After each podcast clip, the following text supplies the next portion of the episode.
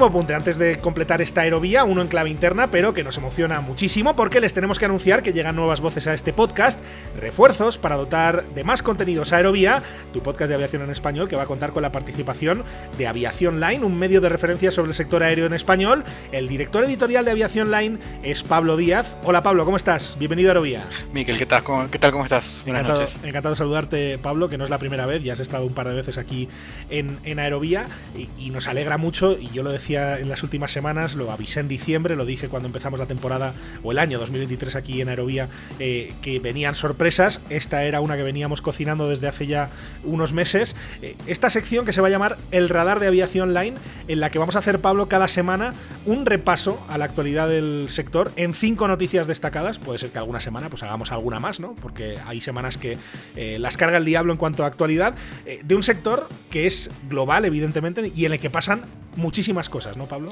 Absolutamente. Eh, la verdad que la aviación por suerte está recuperando su, la dinámica que tenía previo a la pandemia y claramente eh, hay noticias en todos lados y todo el tiempo, algunas mejores que otras, pero siempre hay cosas para charlar al respecto. Uh -huh.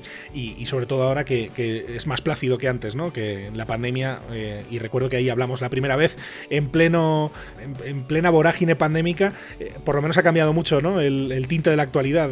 al menos los que lo estáis siguiendo en el día a día, lo podéis constatar claramente, ¿no? Sí, absolutamente. O sea, hubo muchos cambios por suerte, para de, de, dolores de crecimiento nuevamente, ¿no? Es decir, la actividad volvió después de, de, ese parate casi mortal y que de hecho tuvo consecuencias muy grandes para, para la aviación y, y, para muchas empresas y para, para, muchas realidades de la aviación a nivel global. Y bueno, eh, es toda una etapa de, reacomodamiento de, actores y de, circunstancias específicas que es muy interesante de contar. Y es obviamente es mucho más interesante que esa época en la que lo único que hablábamos era de aeropuertos cerrados y de vuelos cancelados y de gente que no podía viajar. Uh -huh. eh, Pablo, hablemos de aviación online. Yo decía medio de referencia sobre el sector aéreo en español, pero puede ser que algún oyente eh, no os conozca. En tu caso, Pablo, estáis, eh, estás en, en, Buenos Aires, en Argentina, pero este es un medio que, que cubre eh, todo, el, todo el globo y que además eh, tiene también edición en inglés, ¿verdad?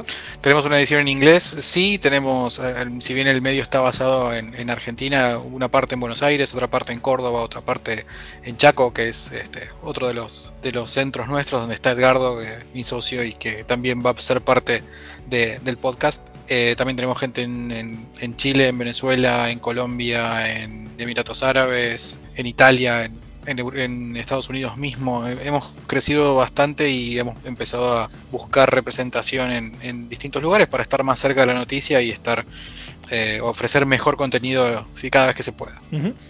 Pablo, ¿por qué Aerovía? Una cuestión inicial de calidad y otra de calidez.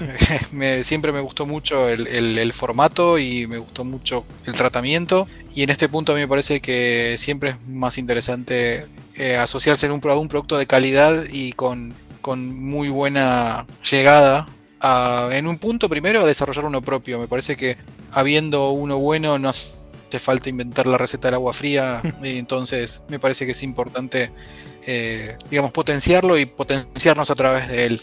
Y además, bueno, porque obviamente también tiene que ver con lo mismo, ¿no? Con el, la, la, calidad, pero tu tratamiento de las cosas y, y el nivel de profesionalismo de, de, del envío lo hace eh, un producto, un win-win. Me parece que, es, que no hay otro similar y es lo más lógico es que nos juntemos es eh, el inicio oficial de una, esperemos, bonita amistad, ¿verdad, eh, Pablo? Eh, que va a continuar no solo con esta sección del de radar de aviación online, que vamos a poner en marcha cada semana, cada lunes aquí en Aerovía, y, sino que además lo vamos a ampliar también a otro tipo de colaboraciones en otros temas. Por ejemplo, no sé si te parece que hagamos un spoiler de lo que viene la semana que viene, ¿no? Venga, absolutamente. ¿Dónde vas a estar? Me estoy yendo a Seattle, a, a más precisamente a la fábrica de Boeing en, en Everett, para para asistir a la entrega del último Boeing 747. Un tema que evidentemente vamos a, a cubrir y que tiene una, eh, un significado enorme ¿no? para eh, todos los que somos apasionados del transporte aéreo, de la aviación comercial específicamente, ver cómo eh, The Queen of Skies ¿no?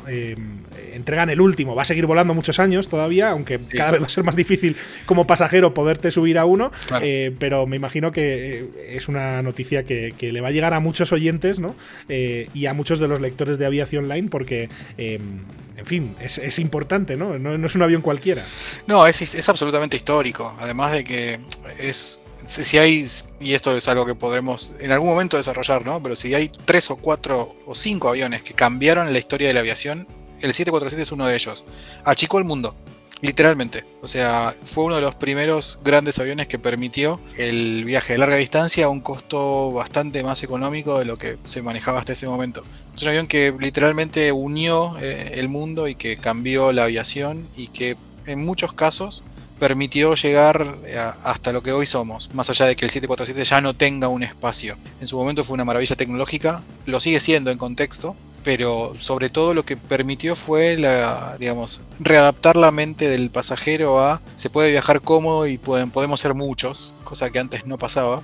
Y la verdad que es, es un momento muy particular. Siempre uno tiene un avión favorito. El mío es el 747 y, poder ver al último y también aprovechar, ya que esto, estamos ahí, y pasar por el Museum of Flight y ver el primero, va a ser un momento muy particular.